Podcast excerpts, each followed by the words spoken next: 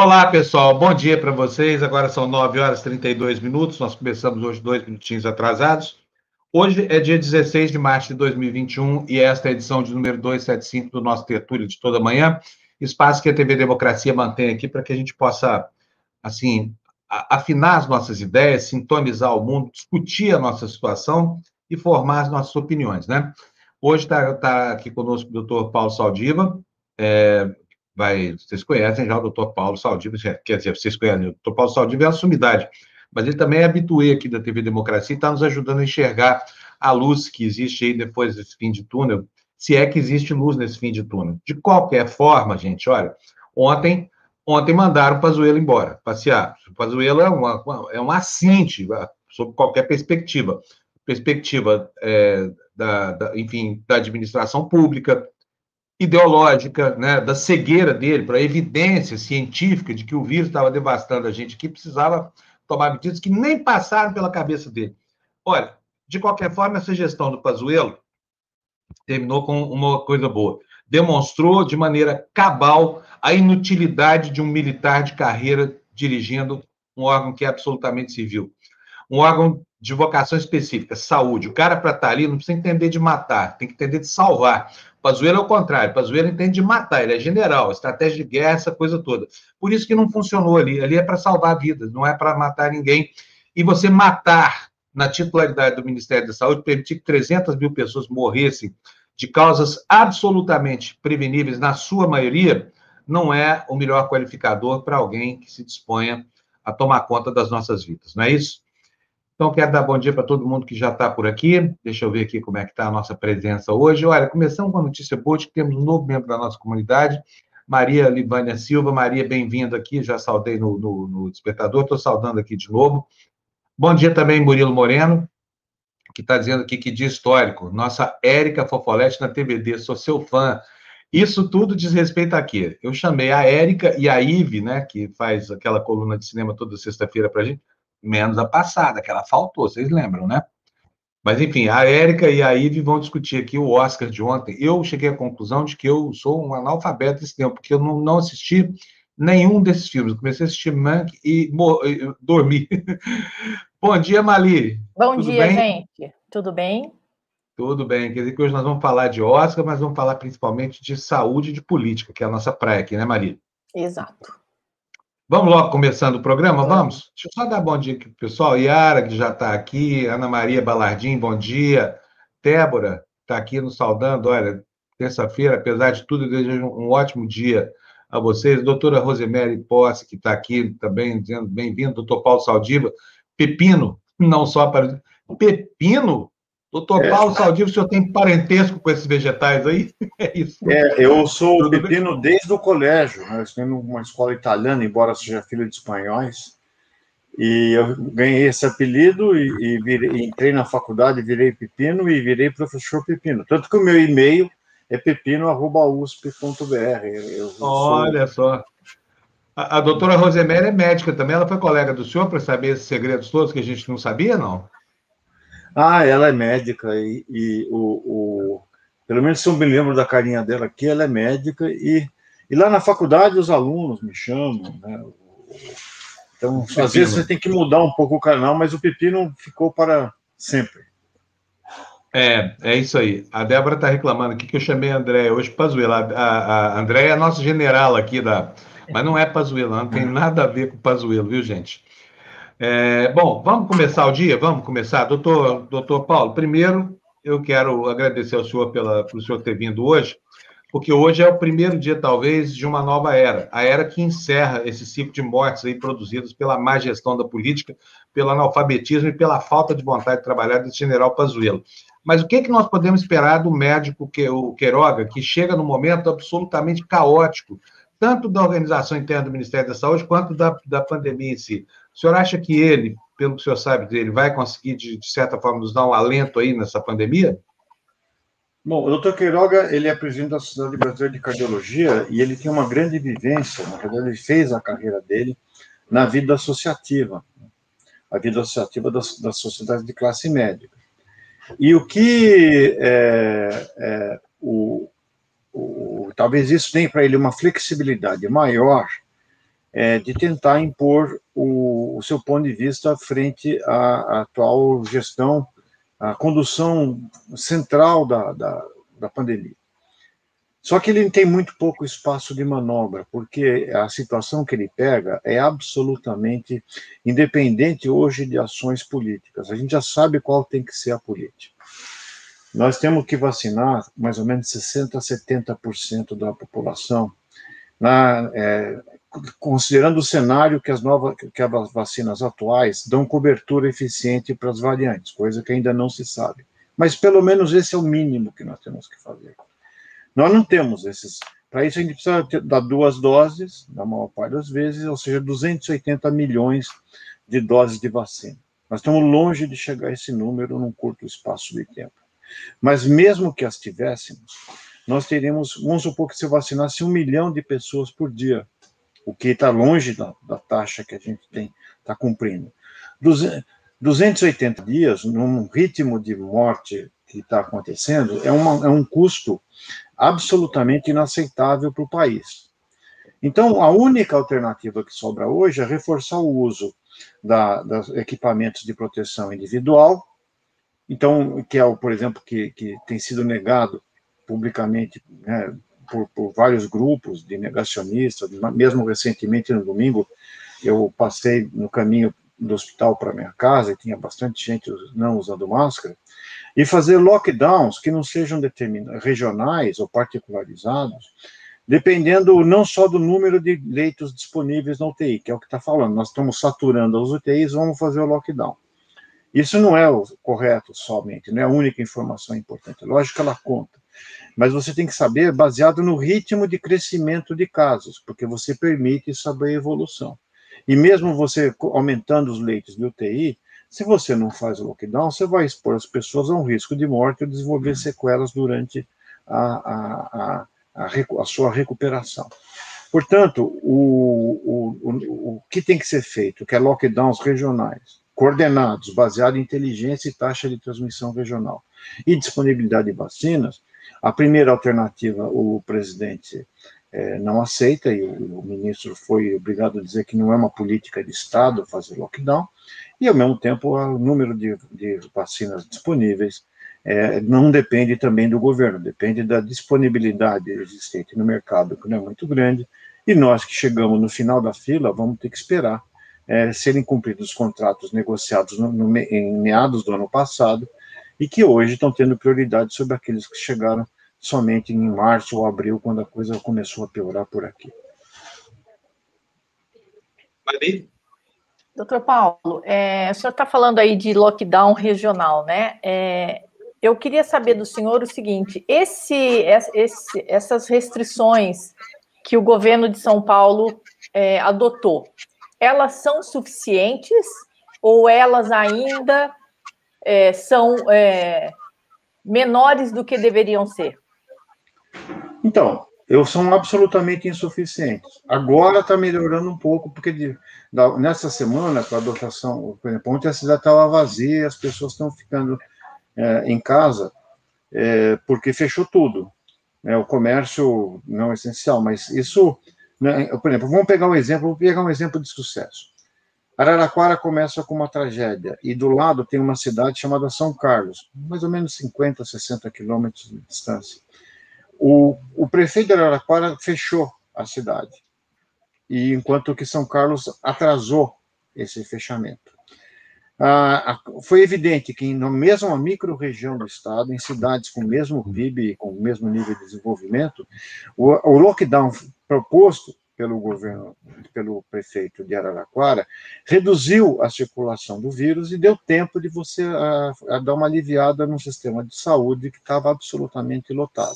Então, o lockdown regional ele vai ser necessário e eficiente e a forma como aconteceu com vários outros países do mundo. Quer dizer, a ideia de que você tem que parar tudo durante pelo menos duas semanas para que as pessoas não transmitam o vírus enquanto estão é, infectadas, é, circulando inadvertidamente, mostra que isso era uma conduta que tem que ser feita, talvez não em escala nacional, mas adaptando para a taxa de transmissão de cada região. Isso precisa de uma coordenação, precisa de inteligência. Você não pode pulverizar as ações, isso tem que estar dentro do nível de inteligência centralizado, porque o Ministério tem acesso a todos esses dados e deveria então ordenar como aonde você vai esfriar a temperatura é, da transmissão do vírus. E isso me parece que está fora de questão da agenda política prevista pelo governo, então vai depender, digamos, da, da clarividência de alguns prefeitos. E mesmo o, o, no estado de São Paulo, né, onde, se, onde se usa muito, todo mundo hoje usa o fetiche de ciência. O comitê de crise já havia sugerido medidas muito mais duras que a, a partir do, das eleições municipais. E isso não foi, é, digamos, possível do ponto de vista político, não do ponto de vista científico, e resulta nesse caos hoje, onde nós temos ah, praticamente, ah, mesmo no município de São Paulo, tem um grande número de vagas de UTI, uma certa uma, filas de espera para pacientes que têm que ser transportados em vários pontos, esperando vagar o primeiro leito disponível em unidades de terapia intensiva. Ô, Paulo, é, nós estamos numa luta contra o tempo, porque o vírus tem uma inteligência genética, né? Ele vai melhorando conforme o passar do tempo, e aquele vírus que mata, ele normalmente é suplantado pelo que mata menos, né? Porque o hospedeiro permanece, ele consegue. No caso da Covid, está acontecendo isso, ou a letalidade do vírus, tá... ou desculpa, ou não é assim que acontece com os vírus, eles tendem a ficar cada vez mais é, fortes e a matar o hospedeiro. É, Como é que a, é a, a lógica o, do processo? O que determina o, a, a, eficiência de transmissão é um vírus que demora para matar ou não mata, e porque o vírus e que, e que você tem uma fase de disseminação silenciosa maior. Ou então que tem uma carga viral maior, porque daí, tendo mais vírus dentro do corpo, a chance de você os expelir e chegar em outra pessoa é, passa a ser maior. Esse é, o, esse é o corona desde o começo, né? Um vírus que tem um tempo de incubação que pode chegar a duas semanas, que, é, e, que, e que é o suficiente para que num mundo absolutamente denso fosse é, é, capaz de é, proliferar, né? de, de, de, se espalhar pelo mundo, viajando dentro de aviões e através de rotas de comércio e do fluxo global. As novas pandemias, o, e acontece, com o vírus acontece o oposto que acontece com os nossos dirigentes. Com o tempo ele se aprimora. O nosso não, ele vai no sentido contrário. Né? Com o tempo ele deteriora. Né? Nós não estamos livres de liderança. Então nós temos um vírus que sabe o que fazer e dirigentes que não sabem o que fazer. E isso é o que dá a besteira. Né? E então, é porque com, com o, esse não saber o que fazer, acaba transformando o país inteiro num caldo de cultura, né? Como se o vírus tivesse, assim, pasto e comida e água, sombra e tudo mais, e dinheiro para fazer o estrago que ele quiser, né, doutor Paulo? Para experimentar tudo. Exatamente, por isso que o Brasil, pela sua diversidade, né, tanto é, genética, né, o Brasil tem é, um, todos os, você faz um faz um teste de hereditariedade e você vai ver que todos nós temos sangue de várias, é, de, de, afro, de africano, é, asiático, índio, né? E, ao mesmo tempo, nós temos um, um, um, sistema que não tem uma coordenação central. O Brasil está que nem uma meba, cada um faz uma coisa, algum, e, a, e a, ele anda muito devagar, porque uma parte da meba vai para frente, a outra puxa para trás, e assim você vai tendo movimentos espásticos.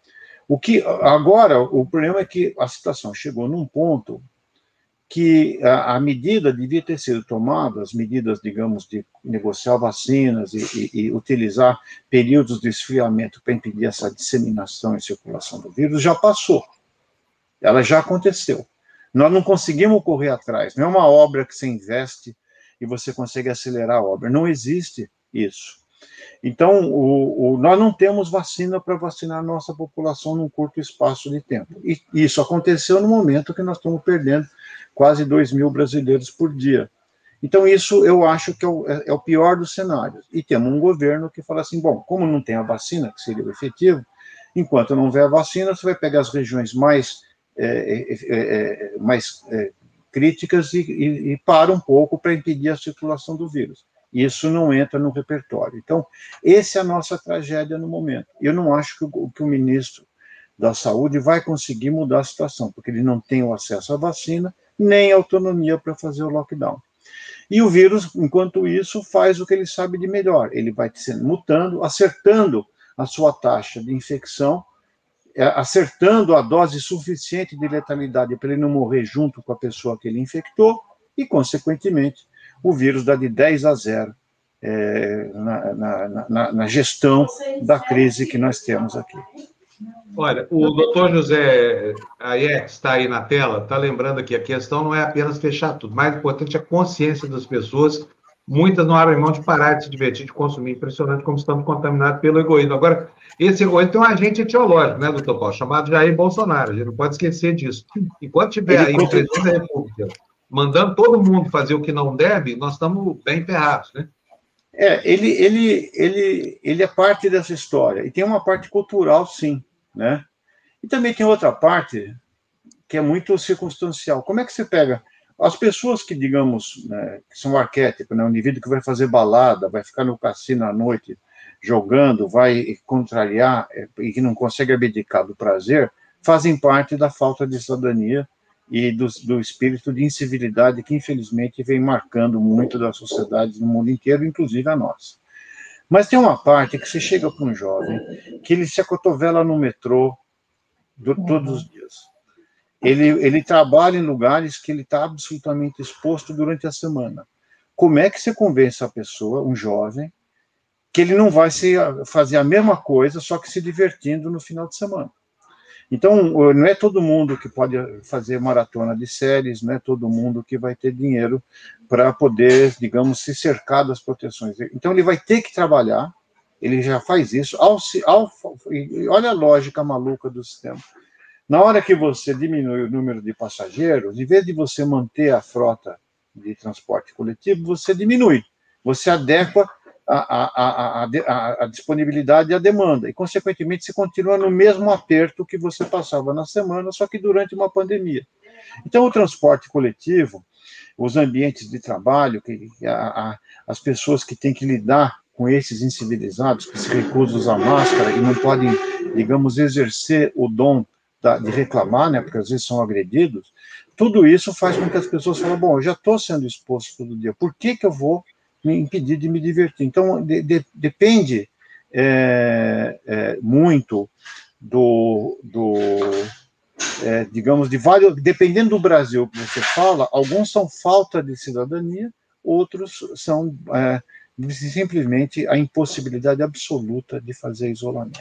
E é esses que estão pagando o preço maior, porque quando você faz a cartografia das mortes nas cidades brasileiras, e São Paulo está bem documentado isso, você adoece em toda a cidade, mas morre na periferia, porque teu inóculo é maior, a capacidade que você teve de controlar suas doenças crônicas é, é menor e você é, não pode fazer qualquer isolamento social porque você não tem resistência econômica, familiar, para poder pagar o preço de ficar, de se proteger e as pessoas que você gosta. É a história do Brasil, né, doutor Paulo? É a classe mais baixa que sempre paga tudo, né? e que fizeram a cidade funcionar. Isso que é importante. Os grandes heróis dessa pandemia, lógico, o pessoal ressalta profissionais de saúde, uhum. todo mundo que está ali e tal, mas é aquele que entrega comida, é aquele que, que, que faz, dirige o ônibus, é aquele que limpa a rua, é aquele que sai de manhã, às 5 horas da manhã, para pegar um, um, um, um, transporte lotado e, e, e a centímetros da, da, da, exalação de um outro. E esse pessoal não aparece na foto. Por isso que essa crise, ela não é só uma crise sanitária, é uma crise moral, é uma crise civilizatória, é uma crise que afeta os direitos fundamentais das pessoas. Então, nós temos uma espécie de. O vírus não é racista nem xenófobo, ele simplesmente pega aqueles mais fáceis que estão pela frente. E quem ele é menos é pode se proteger. É isso, ele é oportunista. E quem paga o preço são aqueles que não aparecem na foto e que vão morrer de forma anônima, que eu vou conhecer na sala de autópsia, que eu vou conversar com as famílias deles, e eles vão dizer que, que, que eles não fizeram isso por negacionismo ou por falta de civilidade, eles fizeram. A, a pessoa foi exposta por absoluta necessidade de sobrevivência num país absolutamente desigual e injusto. Diferente Doutor... daquela turba que saiu no domingo para protestar, sei lá é, é contra o quê, né? Estavam é, ali defendendo o direito dessas pessoas que não saem na foto se contaminarem e morrerem, né? Porque em nome das pessoas, para eles manterem a casa funcionando, para eles Exato. terem recebendo a comida e tal. Então, eu acho, por isso que eu estou dizendo, eu me senti num prazer, num, num, num mundo em Krypton. Sabe quando o, o Clark Kent recebia a criptonita vermelha e entrava no mundo bizarro? Era exatamente isso, um mundo bizarro, onde os conceitos clássicos de, de respeito ao, ao ser humano e o, e o cuidado com, com, aqueles que menos podem fossem violados é, por um pessoal que não enxerga além do próprio umbigo. Mas esses são a minoria. Quem está morrendo mesmo são as pessoas que não aparecem na fotografia no final do dia. Doutor Saldiva, é óbvio que a gente percebe direitinho o quanto é, é, medidas de outra natureza, que não farmacoquímicas, né? Isso era fácil, dar remédio para todo mundo, sara e acabou. Mas não tem o remédio, e, e, e, a gente viu, por exemplo, casos como na Inglaterra, mostram de maneira cabal que o isolamento social é muito mais efetivo do que a vacina inteira, porque você tem que esperar o efeito da imunidade de rebanho, essa coisa toda.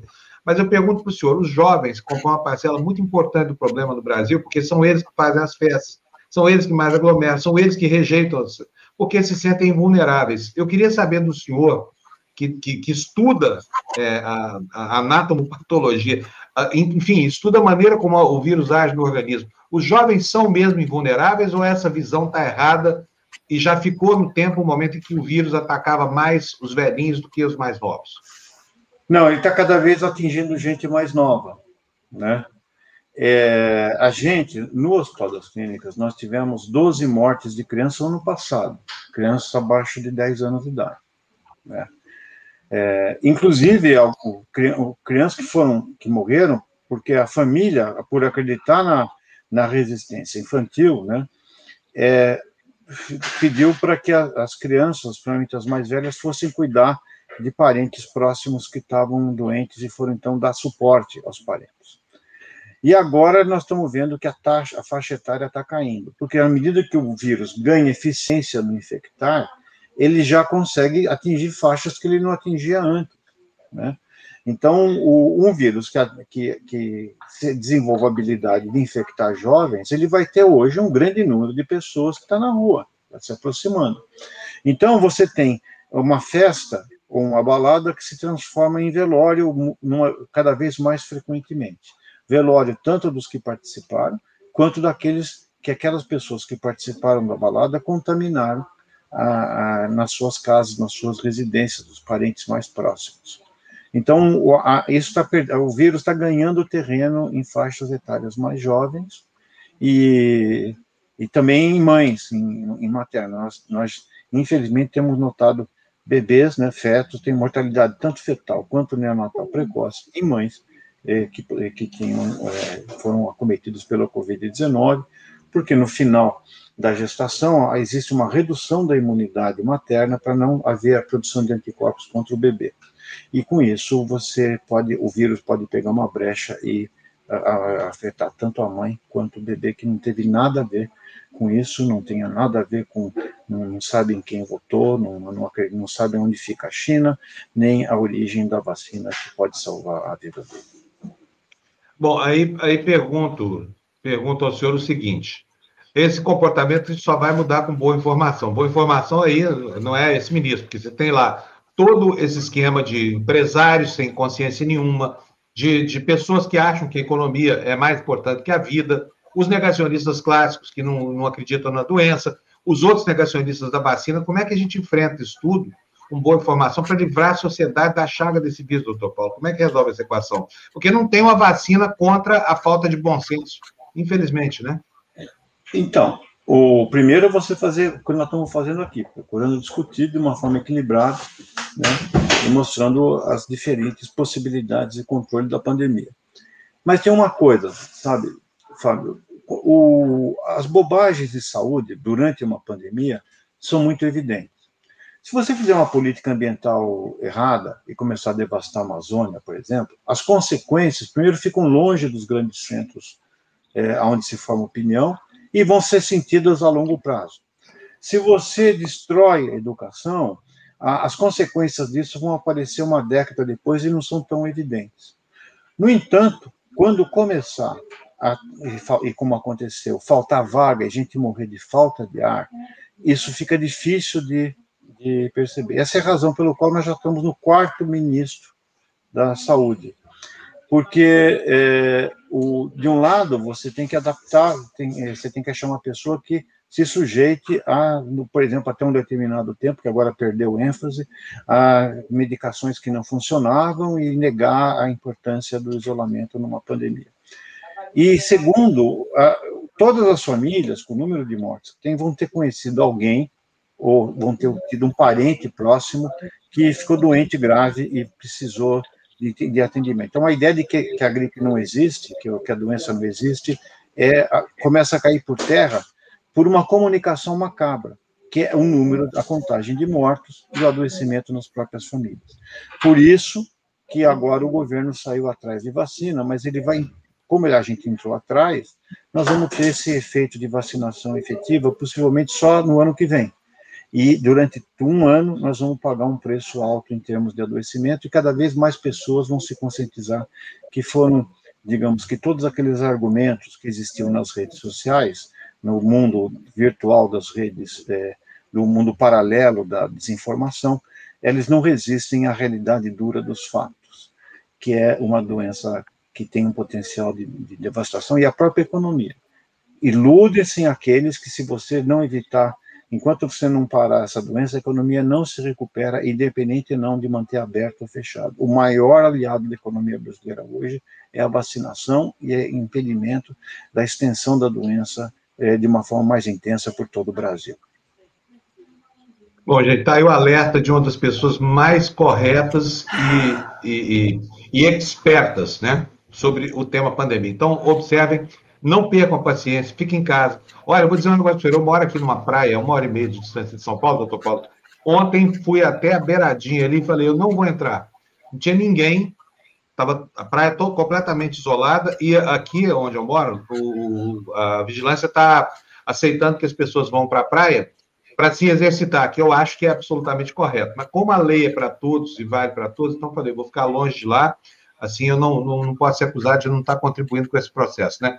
Agora, que é duro é, mas não tem outro remédio, né, doutor Paulo? Não, não adianta pensar que a vacina está chegando como uma solução mágica, porque não é, não é essa a situação, né?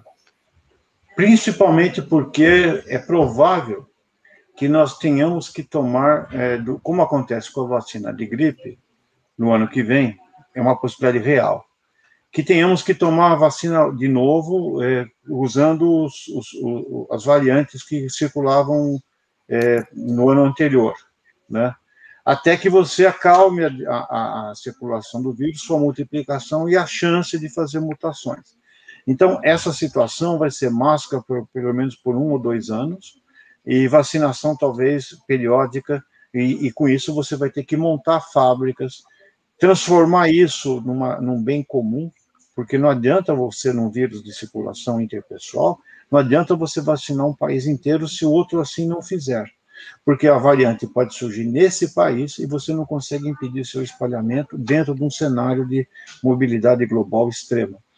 E isso implica numa mudança, como volta ao espírito civilizatório e o espírito de direitos fundamentais, que os bens de saúde, que naturalmente têm sido reservados aos países de maior poder aquisitivo, você gasta mais ou menos 80% dos recursos globais de saúde em menos de 10 países, eles vão ter que, nesse momento, funcionar diferente. Você vai ter que prover vacinação e capacidade de vacinação e vacinas para países que não têm a menor condição de fazê-lo. E é isso que nós temos que esperar: uma mudança de comportamento, uma mudança de maior entendimento, um apelo para temas que estavam meio caindo em desuso, que é globalização e parcerias. Nós vamos vencer esse vírus não só com a esperança nossa, mas também com colaboração, com parcerias, e não com discursos, porque o vírus não entende discursos, ele sabe muito bem o que ele vai fazer. Então, por isso que eu, eu espero, eu não estou querendo ser um otimista, eu não quero ser o Pangloss, eu não quero ser um discípulo de Pangloss, eu quero simplesmente dizer o seguinte: se o mundo não se entender nesse aspecto de vacinas, nós vamos passar um período longo ainda, como aconteceu, por exemplo, com a gripe espanhola, que, como não havia vacinas, ela circulou. Depois, todo mundo fala em 1918, 1919, mas ele circulou ainda no mundo por uns três ou quatro anos, aumentando muito, pondo uma carga pesada em termos de mortalidade. Mais uma vez, ao senhor pela presença aqui. É muito importante reforçar, como o senhor sempre faz, sempre disposto a nos atender, para reforçar essa mensagem do senhor aí, que é, que é nada mais é do que a busca do bom senso da racionalidade no processo de aplicação das técnicas modernas que a ciência proporcionou, felizmente, né? E está provado que sem que sem um mínimo de solidariedade, sem um mínimo de união, sem um mínimo de pensamento coletivo, não adianta nada ter as vacinas que o século XXI proporcionou para a gente, os quimioterápicos, essa coisa toda, porque o mundo simplesmente não funciona, não é isso, doutor Paulo? É verdade, nós temos que nós vamos ter que mudar, e, e é mais difícil, porque é, mudanças culturais são mais difíceis de ocorrer do que as mudanças que você pode programar através de uma bancada de laboratório. E se a gente for ver hoje no estoque das lideranças, o almoxarifado, de valores dos grandes líderes mundial, o, o quesito solidariedade. É, por exemplo, nós estamos administrando a vacina, a, a doença de hoje, baseado no, no, na perspectiva eleitoral de 2022. Uhum quando a gente devia estar centrando para a situação presente. Mas esperar isso do, das nossas lideranças é muito, digamos, nem mesmo Pangloss faria isso. Ele, ele tem, teria o um mínimo de, de, de realidade para imaginar que o mundo não pode ser desse jeito. As pessoas não vão mudar. Terão que ser. É, nós vamos ter que procurar lideranças capazes de, de traduzir esse sentimento que é necessário para o Brasil nesse momento. Muito obrigado ao senhor, doutor Paulo. Um abração mais uma doutor vez. Paulo, muito próxima, obrigada. Obrigadíssimo. Eu agradeço, agradeço para vocês e estou sempre à disposição. Um abração.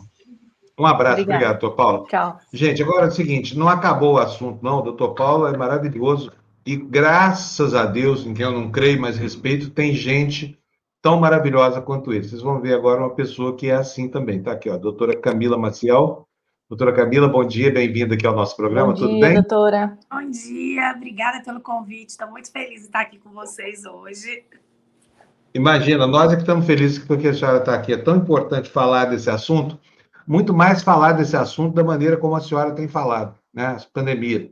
E eu vi na internet, aquele vídeo é seu? Como é que foi aquilo? Eu vou mostrar aqui já, tá? Aliás, estou pedindo a sua autorização aqui, porque senão é pirataria e o YouTube me tira do ar aqui se eu fizer isso. Posso, posso colocar? Claro, claro. E, gente, vocês vão ver que gracinha que ela fez, eu fiquei encantado. Olha só, vamos lá?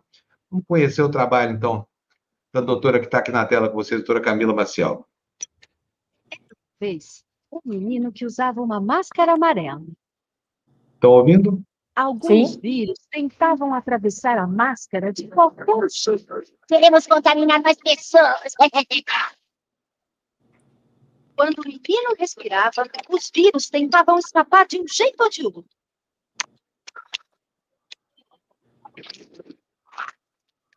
Olha, olha, esse vai tentar algo diferente. Mais uma falha. Até que um outro vírus teve uma ideia. O que está acontecendo? Não é possível, mas, mas ele não desiste. Calma, ainda há esperança. A outra criança estava longe e o vírus se esborrachou no chão. A máscara ajuda muito. E manter a distância de outras pessoas também. Olha só, gente. Ela é médica, tá? Ela não, não, tem nada a ver com a área da comunicação social e produziu essa peça. Que gracinha, doutora Camila. Parabéns, viu, pela sua mensagem destinada a crianças, né? E eu acho que essa faixa da, da, população talvez seja a faixa mais prejudicada, não pelo vírus especificamente, mas pela covardia com que o assunto infância tem sido tratado, principalmente por autoridades como altivez de um Dória, um Bolsonaro, gente que está nem aí para a infância, para criança, para nada disso. Queria saber da senhora por que dessa iniciativa, como é que a senhora fez isso. A senhora mesmo entende animação, essa coisa toda, ou pagou para fazer? Na verdade, eu faço parcerias. É, eu ah. sou mineira de Baipendi, então em 2014 eu iniciei um projeto lá é, decorrente de um outro projeto que eu já tinha iniciado em 2005, o projeto Corações de Vaipendi. Então, é, eu estava preocupada com a seguinte situação: como eu posso fazer prevenção para adultos em Baipendi? E eu entendi que uma das formas que poderia ser bastante interessante seria conversar com as crianças, porque eu entendo hoje a criança como protagonista na educação e saúde do núcleo familiar. Então a gente começou, eu escrevi algumas peças de teatro é, rimadas e as minhas alunas na época da Federal de Juiz de Fora e da, da Unipac Juiz de Fora começaram a ir comigo para Baipendi e a gente começou a fazer peças de fantoche nas escolas de Baipendi. Então, esse meu olhar vem lá de trás. E quando foi ano passado, dia 13 de março, eu iniciei uma, uma campanha em Baipendi para prevenção precoce da Covid, porque Baipendi é uma cidade que é, tem o turismo religioso, então eu fiquei muito preocupada dessa cidade ser contaminada rapidamente, né, pelo alto fluxo de turista. Então, eu iniciei uma ação lá. Em decorrência dessa ação, essa história foi evoluindo. Eu comecei eu mesma a fazer infográficos, eu comecei a tentar fazer as animações sozinha, e depois eu entendi que eu podia ter uma produtora chamada Criatividade X para desenvolver ideias. Mas para fazer o bichinho mexer, para desenho, essa coisa toda, eu tenho produtoras parceiras. Então, a produtora desse vídeo especial, minha parceira foi a Veranito, e aí a gente produziu e eu fiquei muito feliz com o resultado. Fico feliz que você tenha gostado, Fábio. Imagina, só, eu, só você, não, isso perde uma sensibilidade gigantesca. Nós estamos vivendo um país, outra em que o líder máximo está mandando a população para o batedor como se fosse um flautista de Ramelém conduzindo os ratos para o esgoto a pessoa até chama Rio Pérez, eu nunca esqueci essa história da Cláudia de Gambelém, que ela parece ser tão cruel, né? Para quem não se lembra, vou contar devagarzinho. Era um flautista que apareceu no reino e estava sendo devastado pelos ratos. Aí contrataram o flautista para tocar sua volta mágica e levar os gatos para o rio, que foi feito. Não ficou nenhum rato, eles morreram todos. Só que não pagaram o serviço do flautista. Então ele passou a tocar a sua flauta e as crianças da cidade nunca mais foram vistas. Essa história tétrica do flautista de Ramelém, dos irmãos Green. Né? É o que eu vejo claramente que está acontecendo hoje no Brasil, com Bolsonaro conduzindo seu rebanho para um suicídio coletivo digno de um, de, ônibus elevado à enésima potência. Então, quando a gente vê algo como isso, uma iniciativa que tem essa sensibilidade, que tem esse objetivo, a gente fica feliz da vida, viu, doutora Camilo? A gente fica sabendo que o mundo ainda não acabou. Porque a sensação que a gente tem é de que está acabando. Não é a sua sensação também? É, a gente parece que a gente vive um filme, né? Então, é, a primeira sensação que eu tive assim de estranheza foi ano passado, quando eu vi Harvard e MIT evacuarem os campos. Então, eles pediram para os alunos irem embora para casa deles, para os países deles. Eu falei, gente, que coisa estranha, né? E eu pesquisava. Desculpa, a, a senhora mora em Boston? Eu moro em Boston, isso. Ah, sim. E aí, quando eu vi essa situação acontecendo, eu falei, gente, o que está acontecendo? Aí logo eu pensei, eu, eu vou ter que olhar para o Brasil, porque se esse vírus evolui mal no Brasil, eu tinha noção do tamanho do problema que a gente enfrentaria. Mas eu pensei que esse problema, que esse caos que a gente está vivendo hoje, a gente teria vivido já ano passado. E não foi na primeira onda que, a, que, que o caos foi instalado, né? Foi para uma surpresa foi agora. Quando a gente acha que as coisas estão melhorando, não, ainda tem mais coisa por vir.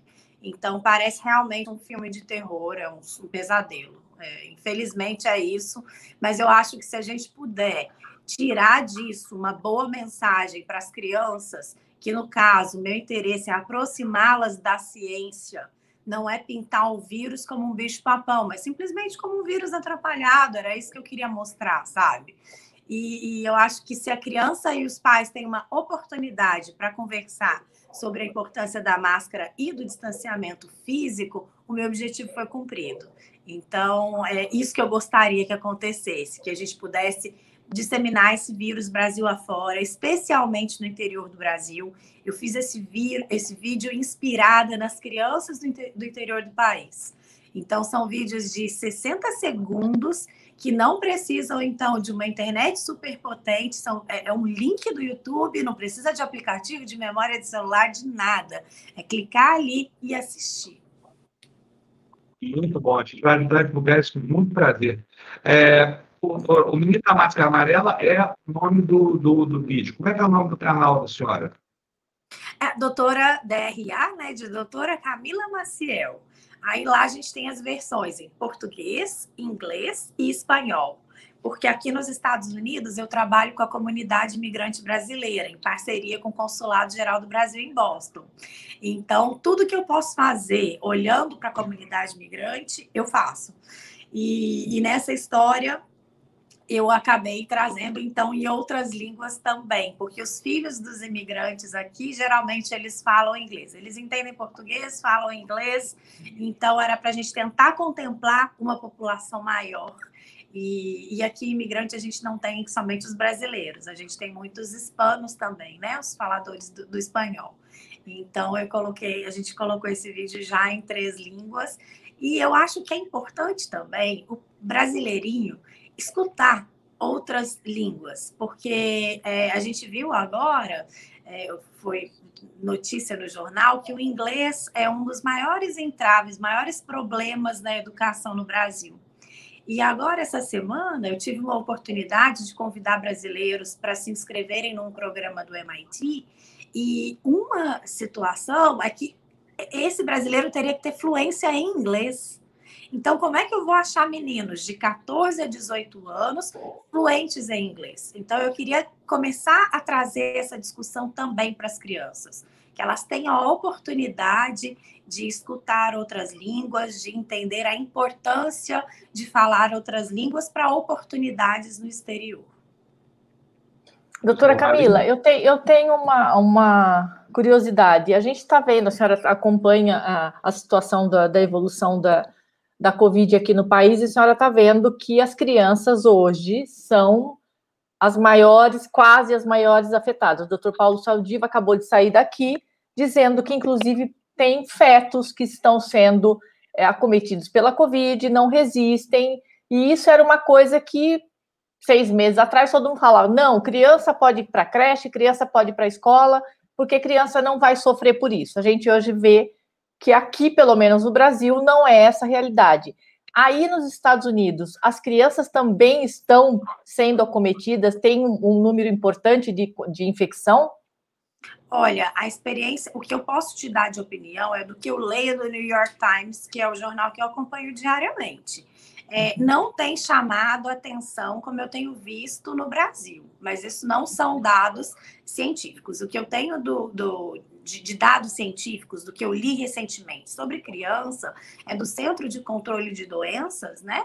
Do daqui dos Estados Unidos, que fala é, que os dados são que 50% das crianças são assintomáticas, que realmente a proporção de crianças afetadas é menor do que a do adulto, mas que quando ela evolui para uma forma grave, a evolução é como a do adulto mesmo, de evoluir, de evoluir para insuficiência renal, para essa situação toda, e ela tem maior chance de desenvolver uma síndrome inflamatória generalizada. Então, isso é o que torna é, especial a gente fazer a prevenção com a criança. E que de cada quatro crianças internadas, uma precisa de unidade de terapia intensiva. Então, esses são dados que, que eu tenho é, acesso aqui, dados científicos, são esses. Mas o que eu estou percebendo de notícias, né, é, é, que o Brasil está começando a chamar atenção para a criança agora, infelizmente, né, que a criança está começando a, a, evoluir de uma maneira inesperada no Brasil. É, mas o que eu tenho para dizer para vocês é o que eu tenho lido dos jornais, né? Então, esses dados são muitos, é, é, eles acabam sendo dessa forma, né? O que a gente tem acesso no Brasil, o que a gente tem acesso aqui nos Estados Unidos, acaba sendo do, do, do próprio jornal, porque até que vá para uma, uma revista científica, é, vai levar mais tempo, né? Então, é, o que eu posso falar para vocês é, é isso, de que cada, a cada quatro crianças internadas, uma aqui nos Estados Unidos vai evoluir para a unidade de terapia intensiva. E eu sinto muito que o Brasil agora esteja vendo o crescente aumento da transmissão e da evolução ruim entre crianças. Olha, eu quero dividir a tela aqui com a senhora pelo seguinte. É, eu tenho muito respeito não só pelo trabalho dos médicos, mas também pelas estatísticas, do trabalho dos matemáticos, né? principalmente dos médicos que são matemáticos, que é, que é uhum. Está aqui, olha, essa aqui é a tela do, da, da, da, Organização Mundial da Saúde, diz, dizendo respeito aos dados dos Estados Unidos. Está aqui do ladinho aí, no lado esquerdo, pode ver. É, dia só 585 novos mortes, para quem já teve mais de 3 mil por dia, é, é um alento. Mas o que importa mesmo é esse que está aqui embaixo. Olha, essa aqui é a curva da infecção, tá? número de casos. Ela sobe drasticamente a partir de novembro do ano passado, chega ao ápice aqui no finalzinho do governo Trump. Aí assume no dia 20 de janeiro o, o, o Biden e logo adota medidas. Olha só o que aconteceu com a curva de contaminação. Olha, baixou drasticamente. E a curva do número de mortes também já, já reduziu. Olha, a gente vê aqui, chegamos ao paroxismo de ter 8 mil mortes no dia, né? É, 7.500 mortos, essa coisa, tudo é um absurdo. Mas aí vem a aposta do Biden, que a, não é porque o vírus é democrata ou republicano, é porque alguém começou a fazer alguma coisa. O Biden corrigiu rumos desse genocídio promovido pelo Trump. Então, isso aqui, para mim, doutora, é, isso aqui mostra claramente assim, parafraseando a frase célebre do Hermann Hesse, a vacina é a vacina em suas circunstâncias, porque não é só a vacina, né? Então, eu queria saber da senhora qual é, na sua opinião, a importância da, da, do bom direcionamento político na superação de um quadro grave como essa pandemia que a gente está vivendo. É, eu acho que o, o médico que estava antes de mim, o doutor Paulo, né, eu acho que ele foi bem claro é, nesse ponto. Eu acho que chega no momento que a gente precisa realmente de que alguém assuma a rédea da situação e nos leve para um bom caminho, né? E a vacinação, a gente não tem muito o que fazer, gente, nesse caso, além de medidas básicas de saúde, que são uso de máscara, lavagem das mãos e manter o distanciamento físico. Aliado à vacinação em massa rapidamente para a gente tentar conter é, essa pandemia. E uma coisa muito interessante que eu penso com relação ao governo Biden é que ele já disse que assim que ele imunizar a população dele, ele vai imunizar os vizinhos. Isso é muito óbvio. Quando eu comecei a iniciativa em Baipendi, no dia 13 de março do ano passado, a minha preocupação não foi só com Baipendi. Nós criamos um comitê de crise em Baipendi e eu criei comitê de crises que é, unissem as cidades do entorno, porque se a gente quer proteger um município, se os vizinhos não estão protegidos, ninguém está protegido. Então, eu acho que o problema não é só do Brasil, o problema vai ser, é, o problema é mundial. E claro que os Estados Unidos vão se preocupar com o Brasil em algum momento, porque se o Brasil não está cuidado, a chance desse vírus continuar mutando e continuar sendo disseminado para a Europa, para a América do Norte, é, é grande. Então, assim, é, eu acho que é uma situação onde realmente a gente precisa de bons exemplos, e eu acho que os Estados Unidos estão sendo um bom exemplo agora, onde que realmente as medidas é, de, de uso, do uso da máscara e de limitar o número de pessoas por estabelecimento funciona, e a vacinação ela realmente está acontecendo de uma forma rápida e organizada, menos rápida do que eles gostariam, aqui os dirigentes nos Estados Unidos, mas em comparação às outras nações, eu acho que eles estão indo bem. Muito bom. Agora, só mais uma coisinha de encerrar a nossa entrevista. Como é que é? A senhora está no berço, está no que é de mais interessante, moderno, contemporâneo, que existe no mundo de conhecimento científico e até de humanidades. Né? A Harvard de um lado é MIT, do outro lado da rua. Incrível essa cidade onde ela está morando. Eu queria saber da senhora como é que é ser brasileiro, quer dizer, confundido com negacionismo, confundido com, com essa militarização toda que acontece no governo, aí na terra do conhecimento dos Estados Unidos. É muito difícil ser imigrante aqui, porque, mas assim, quando você olha para MIT, olha para Harvard, eu até brinco com meu pai, falei, pai, eu queria ver um dia Harvard e MIT sem o imigrante. Vai esvaziar porque assim é, eles acabam reunindo pesquisadores do mundo inteiro.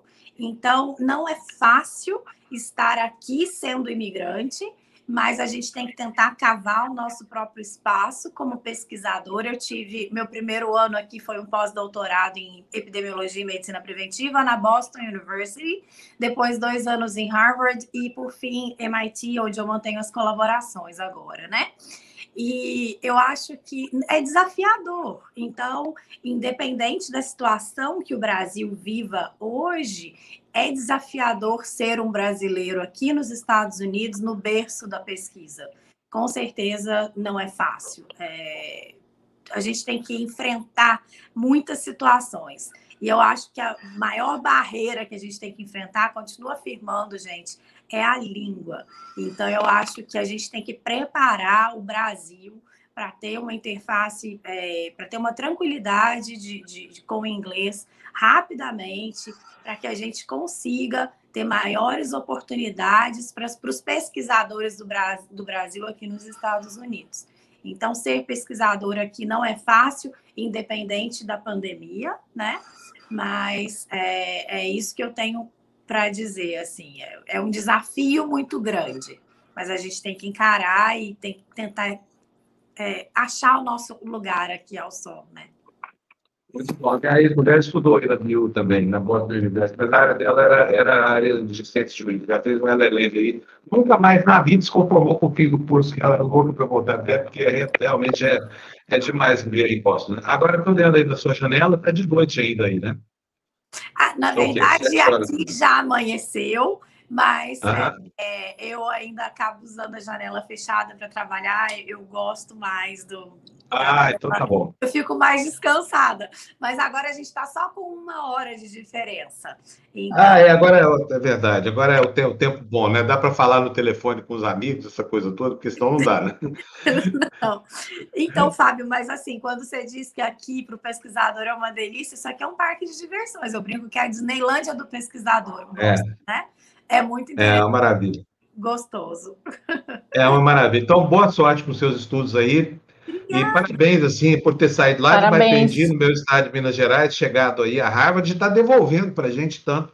Esse videozinho seu já é uma forma de, de, de compensação por tudo isso que você está fazendo aí, doutora. Muito obrigado, bom dia aí. Continua Obrigada, doutora. Já já eu divulgo, vou divulgar o canal dela, que tem três eu vídeos também. lá, já andei vendo, tá? Maravilhoso. Parabéns, doutor. Um beijo e até breve. Tchau, obrigada. Tchau, tchau, tchau. Mineirinha de Baipendi, chegou longe lá na Bio, Boston University. Não, e que trabalho é, lindo, né, Fábio? É, Preocupada lindo, lindo. lá com, com a cidade dela, fazendo esse trabalho é. de educação. Quer dizer, são é passos incrível. de formiguinha que fazem diferença e que um pouco a gente tem acesso, né? Ninguém fica sabendo. Será que não dava para pegar uma partezinha do espírito dessa médica e implantar no Bolsonaro? Quem sabe? Se Inocular é, ali, né? né? naquele governo, é. é. Eu, eu acho que teria que alterar todo o genoma dele, viu? Porque ali todas as células do Bolsonaro com certeza são bolsonaristas. Talvez os poucos genes da doutora Camila, do doutor Paulo, não adiantasse muito, não. É. Bom, é isso aí. Vamos falar de coisa boa, gente. Eu não aguento mais falar de morte, essa coisa toda. E a gente viu aí, foi uma boa maneira de introduzir o próximo assunto, esse vídeo da doutora Camila, porque nós vamos falar de filme agora, de Oscar. E eu trouxe duas estrelas, Mali, duas, ao tempo só. É, nós vamos escutar, porque quem vai falar são elas. Érica, deixa seu telefone quieto, menino. Não aprendeu nada. A Érica está aqui embaixo, aqui, ó. Aí, quietou, assim, ó. Vou botar aqui. Érica, bom dia, minha querida amiga. Oiê. Tudo bem? Ah, não tem áudio, não. Pode abrir aí o microfone. Tá certo, tem que apertar o botãozinho aí. Deixa eu ver se eu faço isso para você. Abre aí seu microfone. Opa, deixa comigo aqui. Opa, bom dia! Gente, milagre! A Érica apareceu na TV Democracia. Ela que está por trás da gente aqui desde. Deixa eu abrir de novo aqui seu microfone, Érica. Pronto, agora abriu aí. A Érica apareceu ouvindo. finalmente. De novo aqui seu microfone. Ela. Pronto, agora abriu. Ela... A Érica apareceu finalmente. Ela. Ela está com o áudio é ligado. É incrível. Lá. É, Érica, não sei se o volume está muito alto, se estiver, baixa um pouquinho para a é, gente. É. Enquanto isso, eu vou colocar a Ive na tela. Gente. Oi, Viane, bom Enquanto dia. Isso, eu vou colocar a Ive na tela. Bom dia. Tudo bem com vocês? Bom dia, Viane. Tudo Deixa bem eu falar, é, tem algum problema. Eu acho que talvez seja Ela melhor está se com você duas abas abertas. Tem que fechar uma. Ah, então, é, tem que fechar uma das abas, senão vai ficar dando, dando, dando retorno aqui para nós. Isso. Exatamente. Não estou vendo duas, não estou vendo só uma. Mas, em todo caso, as duas estão aqui na tela. Meninos, não vocês viram até uma. o Mas, em todo ontem, caso- o Mank? eu, eu cheguei à conclusão de que eu estou ficando absolutamente antissocial porque, e, e- e meio burro, porque os filmes estão todos aí nas, na, na- nos streamadores e eu não vi nenhum. Eu tentei ver o, o Mank outro dia pela, por sugestão da Ive, dormi. Ou seja, o Oscar desse ano vai ser todo surpresa para mim. Deixa eu ver, enquanto a Erika resolve o problema dela, o que, que a Ive diz para gente dessas indicações. Ive, Diz você pra que gente tudo vê, assiste e conte para mim o que, que você achou dos indicados de ontem. É, na verdade, eu achei que. Bom dia, primeiramente. É, Bom dia. é, primeiramente, é, Bom dia. repetiu bastante é, o, um pouco os indicados do Globo de Ouro. Peraí, tem, tem E- alguma coisa muito errada com o áudio da, da Érica. Tem, Vamos tá manter vazando. fechado, porque É. assim a gente não Tem, tá é É, pode- assim a gente está acontecendo isso. É está acontecendo? Deixa eu, Érica, deixa comigo eu vou controlar seu áudio, tá? Uhum. Aí, ó, ficou fechadinho agora. Vamos lá, Ive, fala para nós. O que, que você está que que Então, você tá achando é, eu, é, eu conversei com a Erika, até vi a página dela, falei, nossa, ela é super expert, se eu for passar vergonha, eu vou começar a fazer de conta que a internet está travando, tá? ela tem 10 mil seguidores no Face, manja pra caramba. Mas, assim, é, foi um ano da pandemia, foi um ano de que muita coisa não passou pelas salas de cinema e viva os, extreme, os serviços de streaming, né? Então, Netflix sai com 18 indicações, o Monkey, que foi o grande esnobado do do Globo de Ouro, que você dormiu, inclusive, no filme, ele vai com, com bastante indicação, ele está com 10, né, que é a história do roteirista que quer ser reconhecido como coautor do roteiro do Cidadão Kane, e vai levar, vai levar algumas, porque o Gary Oldman está sensacional na, na pele desse roteirista, né, quando ele interpreta uma pessoa que existiu, como foi o caso do que ele fez o, o Churchill e levou, né, no Destino de uma Nação. Então, eu acho que tem grandes chances dele. Amanda também está muito bem como aquela atriz coadjuvante. A fotografia, por ser um filme preto e branco. E depois vem, seguido, vem o Sete de Chicago, né, sobre o movimento social, também do Netflix, é, Arrisca Levar. E depois vem o filme que eu gostei muito, que eu assisti semana passada, que é A Voz Suprema do Blues, que não é surpresa que o, Chad Boseman, que é o Pantera Negra, ganhou o Globo de Ouro póstumo, teve uma homenagem, a esposa recebeu, fez um discurso lindíssimo, ele está indicado como melhor ator. A Viola Davis, maravilhosa, é a atriz que mais teve indicações né, no Oscar, uma atriz negra, também está muito bem no papel dessa cantora de blues da Georgia, de 1927, bissexual, e tá sensacional. Então, assim, tem muita coisa boa no Extreme para ver. Não vi tudo, confesso. E tem documentário que eu vi que eu gostei bastante, é o Professor Polvo. Gostei muito de uma animação que é Se Alguma Coisa Acontecer, Eu Te Amo. Já assisti umas oito vezes. Sabe que, olha, eu não, não- ou eu não entendi, eu tenho que assistir de novo, ou- eu não gostei mesmo do professor Povo, achei muito monótono. É, você falou que você não é gostou. lindo. É, é bonito. Achei monótono, mas aí é o seguinte, a arte é fruição, né?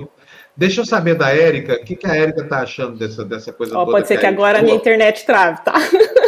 Não, calma aí, calma aí, não precisa travar, não, porque aqui nós, nós vamos discutir sempre leigamente os filmes aqui, mas primeiro eu quero falar da minha alegria em ter a Érica aqui. Fico muito contente mesmo, sabe? Foi uma grande conquista, foi preciso um ano e um mês para ela. Para ela entrar aqui, mesmo com esse neto todo que vocês estão que eu estou quase enlouquecendo aqui. Eu quero saber a opinião da Érica sobre, Eu quero saber a opinião da Érica sobre. Vai lá, minha esperta amiga Érica. Vai lá, minha esperta amiga Érica. Oi, tudo bem? Agora vocês estão me ouvindo? Estamos, estamos sim. Tá um delay, né? No meu, na, meu, na minha transmissão, tá horrível. Mas vocês estão me ouvindo agora? Sim. Pode tocar. Pode tocar. Ó, dos filmes que eu. Eu vou até pegar uma colinha aqui, porque eu não sou muito boa de memória, não. Dos filmes que eu do indicar este, este ano, eu assisti seis. Eu assisti Judas e o Messias Negro, assisti Mank, assisti Nomad, eh, Nomadland, assisti A Bela Vingança, Som do Silêncio e Os Sete Chicagos. Só, faltou, só falta Judas e o Messias, Messias, Messias Negro e o, o Pai, né? O meu preferido, o meu preferido mesmo, porque eu sou cinéfila mesmo, é Mank. Eu sei que ele não vai ganhar. O, o Oscar tá mais para Nome, é, Nome the Land, que é o filme da, da Chloe Zhao, e estrelado pela Frances McDormand, que está concorrendo novamente ao Oscar, né? Ela já ganhou Oscar por Fargo e ganhou Oscar também por Três Anúncios para um Crime. Uh, que mais? Sobre uh, é, que mais indicações? É, direção, é, eu aposto, eu estou falando minhas apostas, né? Eu acho que a Chloe, Chloe Zhao, de Nome da Land, vai ganhar. Ela tá pau a pau ali com, deixa eu ver, a, a, a outra diretora, né? A Emerald Fennell, que é de A Bela Vingança. É a primeira vez em todo o Oscar que tem duas diretoras concorrendo, né? Uma vez, uma mulher ganhou como direção, que foi a Catherine Bigelow, em 2008, por filme A Guerra ao Terror, se eu não me engano. Se eu não me engano, a minha memória não falha, falhar. Atriz, atriz, deixa eu ver, a Viola Davis, Andra Day, a Viola Davis por A Voz Suprema, né, do Blues, é um filme da Netflix, está disponível para quem quiser assistir. Andra Day, é, Os Estados Unidos versus Billie Holiday. Um, esse, esse, filme ainda não estreou no circuito brasileiro. É, a história cinematografia, é, cinematografia não, cinebiografia da, da cantora Billie Holiday. Uh, Vanessa Kirby é, foi a vencedora de, do, do prêmio de Cannes, né, de melhor atriz no ano passado por Pieces of a Woman. Quem não assistiu Netflix, veja esse filme, é muito importante, fala sobre maternidade, sobre luto, é um filme muito bom, a Vanessa está incrível mesmo, merecido o, o prêmio em Cannes. A Frances McDormand, eu já falei, né, ela já ganhou o Oscar por Fargo e Três Anúncios, é a grande é a grande é, concorrente da Carrie Mulligan, que é a minha preferida para o Promise Young Woman, que ela está é, é, perfeito. Eu, eu, vi esse filme em, vários pedaços, né? Ontem eu terminei ele. É um filme surpreendente que, quando estreia no Brasil, não deixem de ver, porque ele fala sobre a cultura do estupro. É muito importante esse filme. Ah, eu esqueci sim, de falar para a Andréia colocar, ah, sim, colocar na tela os slides. Eu estou falando aqui feito uma doida, porque eu estou nervosa, tá, gente? Aí está mais com você, né? Que ela falou que vai ter problema técnico. Ela falou que vai ter problema Eu estou adorando a conversa de vocês. Eu estou adorando a conversa é de vocês. Ah, eu deixo, tá, melhor filme. Deixa eu te pedir um favor. Eu vi que você estava movendo a câmera. Tira o seu fone. Acho que vai melhorar um pouco esse negócio. Acho que vai melhorar de onde vem esse eco. Então, é terrível. Tira do, do, do, do tira do tira Plutão, agora do, do, tira do que, Érica, você está com a página do YouTube aberta? a página do YouTube aberta? Ah, eu tô, porque eu queria indicar, ah, então é eu queria ver aqui. Ah, então é isso. Bota os fones, não, mas tá... a gente a do YouTube. Não, não, mas a página do YouTube tá, tá, com, tá silenciosa, não tá, não tô ouvindo áudio, só tô ouvindo imagem. É, não tem nenhum outro gadget seu aí Não tem nenhum outro gadget seu seu áudio está revelando. Ah, Deixa essa esconder tudo, vai que você vai ver tudo aqui. Você vai ver tudo aqui. Pronto, fechei. Vamos ver se melhorou. Ah, olha ah, que maravilha. Ah, olha que maravilha. Melhorou nada. Não, não é não. Não melhorou nada. Tem outra aba aí de YouTube, não? Melhorou? Outra aba aí de YouTube, não. Não, vamos não, lá. Nunca gente, saiba, peraí, rapidinho. Gente, vamos botar aqui esse esse, esse PPT que a Érica trouxe para a gente? Esse PPT que, que, que a Érica trouxe para a gente? O que, que, é isso aí, Deixa eu, deixa eu ver aqui, porque eu não enxergo daqui, né, do meu celular. Eu estou falando do meu celular, viu? É, tá. Melhor filme, como eu estava tá. falando, né? Best uh -huh. Pictures, The Father, Judas uh -huh. e Black Messiahs, Mank, Minari, Nobody Land, Promise Young Woman, é, Som do Metal e o Sete Chicago.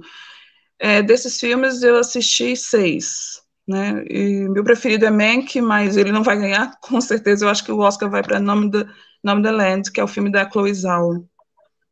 E, e a, a Ivy, o que, que a Ivy acha desse, desse aí da, da, da, Você tem outros preferidos aí para ganhar esse Oscar? Preferidos aí para ganhar esse Oscar, não?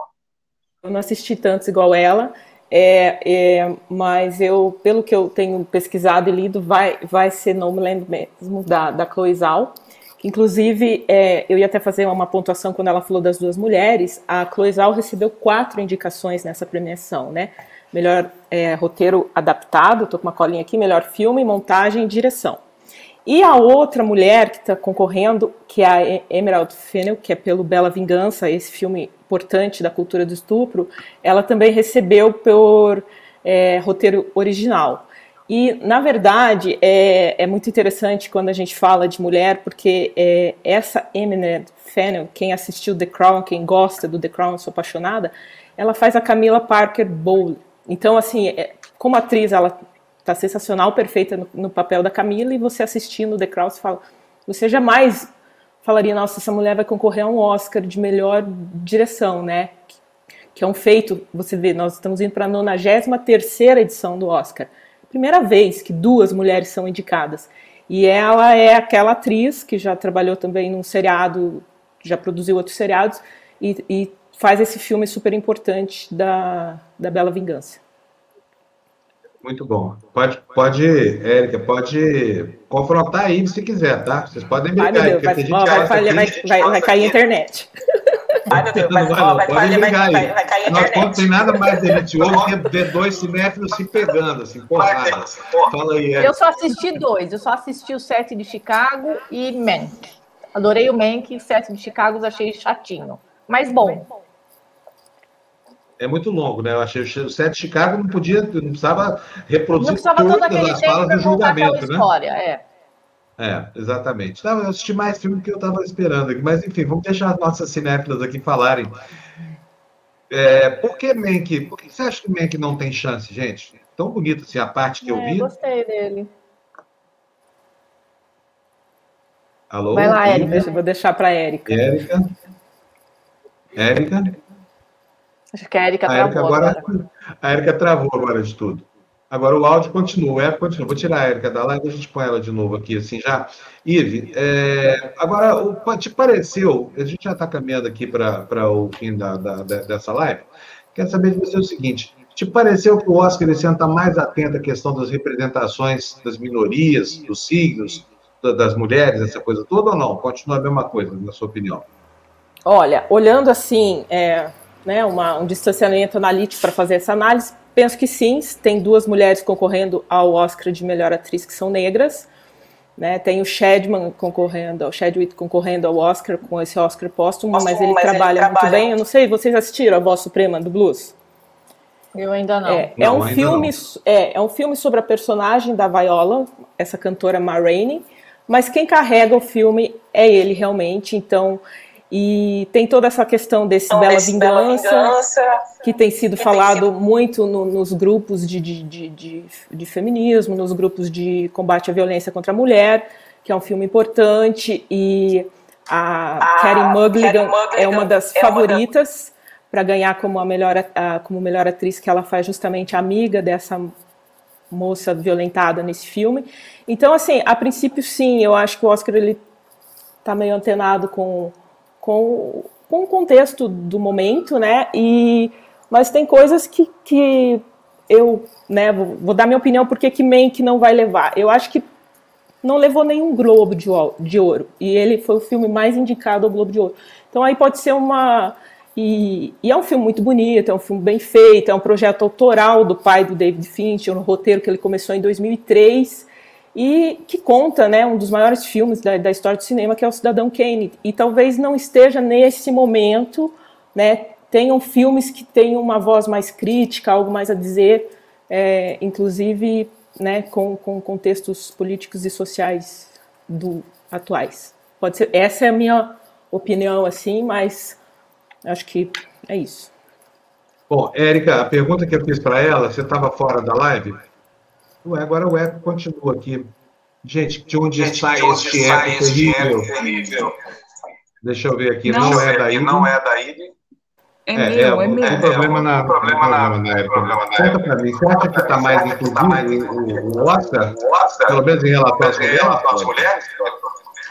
Desse ano, sim. É, não, o Oscar já vem sendo é, inclusivo já há algum tempo, depois daquele escândalo do, do White Oscar, o, é, Oscar para os brancos, né? acho que uns seis anos atrás. Então, é, ficou mais inclusive. Inclusive, o ano passado premiou uh, o filme coreano, né? Surpreendentemente, uh, todo mundo esperava que 1917 ganhasse, mas quem ganhou foi o Parasita. Um excelente filme que remete muito, lembra muito os filmes do Hitchcock. Então, acho que a Hollywood quis resgatar isso, mas também porque o, o Parasita ganhou todos os prêmios do ano passado. Então, o Oscar seria justo para o filme coreano, sim. E este ano, é, fazendo história, o filme Soul também está é, tá indicando é, vários. Uh, é, direção, é, acho que não é Soul, né? É outro filme, eu tô confundindo. Soul é animação. Tem um outro filme que tem só é, produtores negros. Eu acho que é Judas e, Messias, é, e o Messias, que toda a produção, direção, roteiristas são negros. Então ele foi indicado e também está fazendo história dessa vez. Muito, muito bom. Só quero saber mais uma coisa de vocês dois de vocês dois. Desses filmes todos que foram indicados, não importa qual é o filme que deveria assistir hoje, quem falta? Hoje? Hoje. Hoje. A voz suprema do blues. A voz suprema do blues. Bela Vingança. E você? E você? Bela Vingança. Bela Vingança. Beleza. Assistam os dois. Assistam os dois. Amanhã. Quero agradecer demais Quero a agradecer demais a. Fico feliz que ela está aqui. Feliz que ela está aqui. Trouxe esse Ah, eco maravilhoso dizer, para a gente Pra também. Pra gente também. Ó, ó, ó. Olha, Oh, que legal. Aliás, Aliás, eu, eu não agradeci isso direito ainda, mas eu vou agradecer. mas Estou eu vou preparando um agradecimento especial para vocês, tá? A minha tá? caneca vai A entrar em tela na semana que vem. tá semana que vem. Do, do chat, você? que tá mandando um monte de superchat aí que eu não tô vendo, mas beijão para os exilados também. Um beijo, Érica. Um Obrigado, beijo, Érica. querido. Obrigado, Foi ótimo sua estreia aqui. Você quer voltar mais, tá? voltar mais, tá? Agora que já Tá bom. quebrou o Agora tabu, vamos botar você para dentro da live. Pra dentro da live. Um beijão para você. Um Tá beijão ótimo. você, tá ótimo. O eco a gente devolve depois com o técnico. Tá bom, beijo. Beijão, Érica. Tchau, tchau. E Tchau, você, tchau. Ivo? Qual é o filme que eu deveria assistir hoje à noite? É a voz suprema do blues. Voz Suprema do Blues. Vou assistir, então. Não sei se vou assistir hoje à noite, então eu tô brincando, porque meia-noite é tão curta. Acabou o Jornal Nacional, eu vou para a cama e vou dormir. Mas eu prometo que assim Então que eu veja, conseguir- veja se acontecer algo, é, se algo acontecer eu te amo. É um curta de oito minutos. É muito bonitinho, é uma animação. Tem no Netflix. Tá bom, oito minutos eu consigo. É. Uhum. Ive, um beijão para você. Muito Beijo. obrigado de novo. Tchau, E obrigada. Tchau. Sexta-feira, hein? Mandei cortar seu ponto aqui sexta-feira passada, tá sabendo, né? Tá bom, tá bom. Um beijo. Beijo. Tchau. Tchau. Tchau, tchau. Tchau. Bom, hora, hora de fazer os agradecimentos. Primeiro a Érica e a Ive, né, por terem vindo aqui bater esse papo com a gente, né, Mali? Sim. E aí, vamos aqui, olha. A minha querida Pavlova Caterina, nome lindo Segala, recém-saído de um livro do Tolstói, nos manda mais uma vez cinco reais, está dizendo, Érica, queridona, beijo. Muito obrigado pela sua doação, Pavlova. Vamos lá, Andréia e nossa generala, nossa Pazuela. Pazuela é sacanagem, fala sério, hein? Valério Melo nos manda vintão no super sticker, Valério, super obrigado pela Obrigada, Valério. muito importante. Vamos registrar aqui. A Fabi, só, gente, quero falar com a Fabi Sossai, que eu estava com saudade de você, Fabi.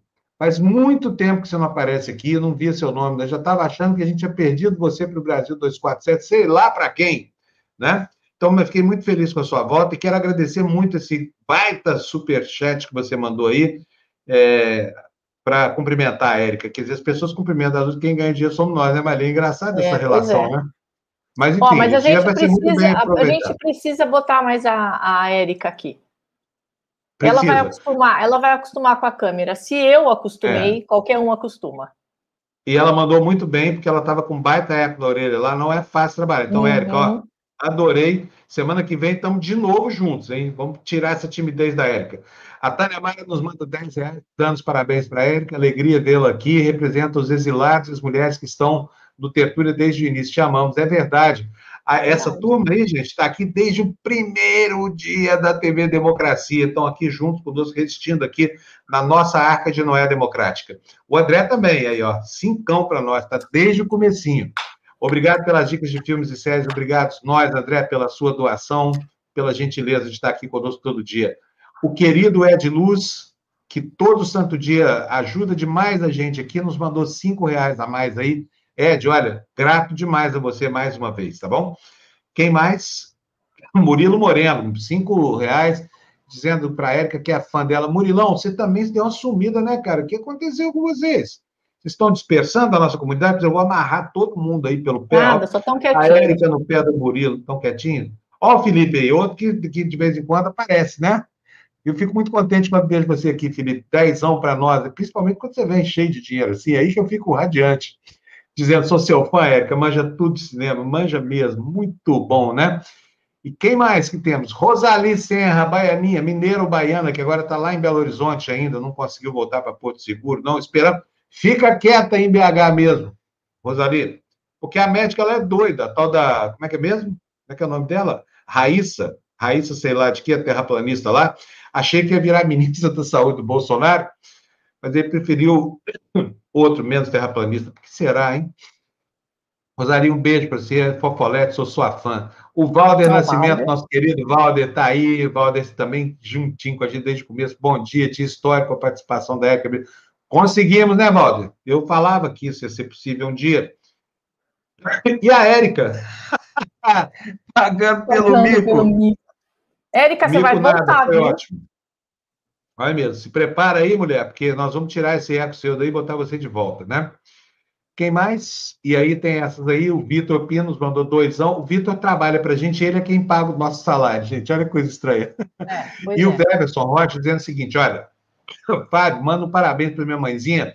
Dona Maurinha, Maurina, 66 anos, vai saber hoje se foi vacinada pela Johnson. Participou dos. Que Olha! legal, Weverson. Na torcida. E olha, e, e eu quero. eu- é, ele já falou o nome da mãe, eu não tinha visto aqui. Ele pediu para ele mandar o nome da mãe dele, então eu quero dar um beijão para a mãe dele, né? É, saudar o fato de que a senhora é uma, é uma privilegiada, né? Ajudou aí a testar a vacina. Agora, é, se não foi, se não, se não fez parte do grupo que recebeu o ingrediente ativo, está no placebo. De qualquer maneira, vai ser vacinada agora, né? E a gente espera que essa vacina surta uma boa imunidade que a senhora possa enfrentar com altivez os próximos anos da sua vida. Nós temos mais alguém? A Joyce dando os parabéns aí para a Érica, o Mico faz parte. Teve nenhum mico hoje, Érica. Ó, infelizmente você pagou pelo que não levou. Pagou mico, mas não teve mico aqui, viu? Olha, é, o, o Ed Luz está me pedindo para checar os números do Rio de Janeiro, os números da pandemia, checo agora, junto com vocês aqui. Quer ver só? Me dá dois minutinhos aqui que a gente bota na página do Ministério da Saúde e eu tenho isso também aqui no, no meu computador pessoal. Tem um painel do Ministério da Saúde, aliás, eu queria recomendar para vocês.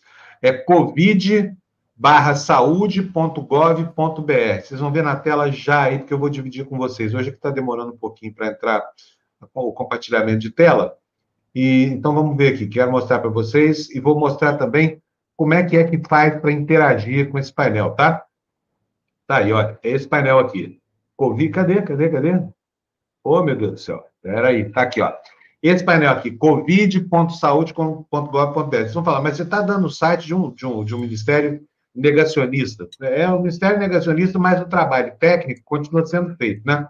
Então, para vocês saberem como é que está a situação no Brasil, você tem que acessar o painel interativo, que é esse aqui, ó. Tá vendo? Ó, logo aqui embaixo da página, vai achar aqui, ó, painel interativo. Clica aqui, você vai acessar aqui, olha, Covid-19 no Brasil. Eu só não entendi uma coisa, você quer o Rio região ou Rio cidade? Né? O Rio estado ou o Rio cidade? Vamos Dá ver aqui o dois, que, a né? gente tem para os dois. Vamos ver aqui. Primeiro, começar pelo estado aqui. RJ. É rapidíssimo esse programa aqui, viu? Vamos ver então como é que está a situação no, Rio de Janeiro. Olha, então aqui os dados macro, né? População 17 milhões, recuperados 10 milhões. Isso aqui é ridículo o governo brasileiro botar isso aqui na capa. Em acompanhamento, 1 milhão 128.169. É, casos novos, 1.086 casos novos. Isso de ontem para hoje, hein, gente, tá? Isso é de ontem para hoje. É, casos acumulados, 600 607.806, é, acumulados por 100 mil, 3.520 por 100 mil, quer dizer, nós estamos já em 3,5% do Rio de Janeiro, né? Uh, óbitos acumulados, 34 mil fluminenses mortos, e óbitos acumulados por 100 mil, 199 por 100 mil, ou seja, quase 2%. Agora, vamos pegar aqui o município do Rio de Janeiro. Vamos lá. Rio, opa, Rio de Janeiro. A gente faz na hora. Cadê, cadê, cadê? Rio de Janeiro.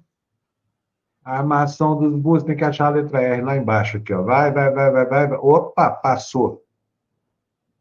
Passou, mas não. Vamos fazer o seguinte, vamos botar aqui a cidade, ó, Rio de Janeiro. Não está saindo nada aqui, mas é aqui, gente. Olha, município. Você bota aqui Rio de Janeiro. Deveria estar aparecendo aí a cidade do Rio de Janeiro. Vou botar entre aspas aqui para ver se resolve.